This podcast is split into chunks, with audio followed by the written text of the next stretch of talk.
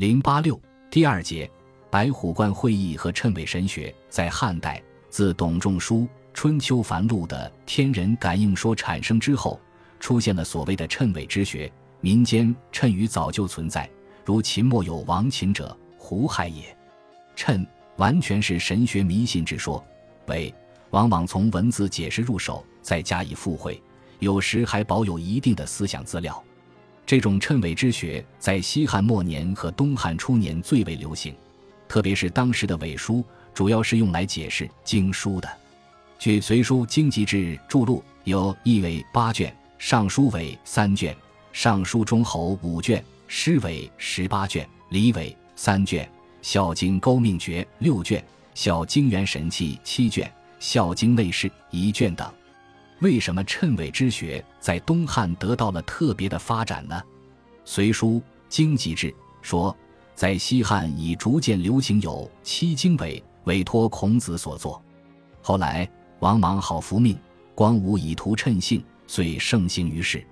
这些伪书对经典的附会，不但十分离奇古怪，而且十分荒唐，包含着非常意义可怪之论。这些伪书本来是统治者可以利用的工具。但到了后来，又往往对统治者造成一定威胁。至宋大明中，史进图谶，隋文帝禁之于切。炀帝即位，乃发使四出，搜天下书籍与谶纬相涉者，皆焚之。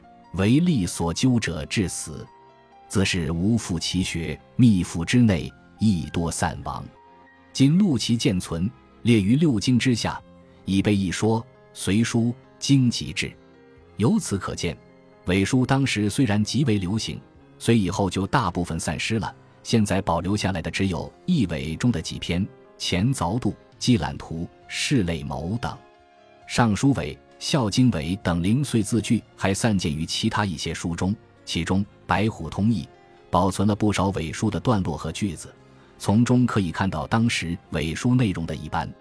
据《后汉书·方士列传》注记，七伪。名目云：七纬者，意为积兰图、前凿度、昆灵图、通卦验、室类谋、变中备也。书为玄机前、考灵药、行德放、地命验、运七寿也。诗为推夺灾、记隶书、含神物也。李为韩文家、积命征、斗威仪也。乐为动生仪、积要家之图纸也。孝经为元神器、勾命诀也。春秋纬言孔图、元命包、文耀钩、运斗书、感经符、合成图、考异游、宝钱图、汉韩资、右注七、卧成图、钱谈八说题词也。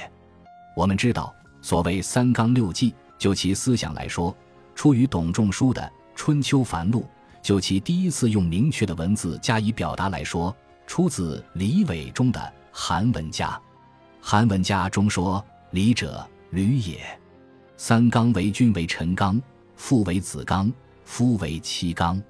三纲六纪由于白虎观会议而被最高统治者所批准，因而在中国历史上发生了重大的作用。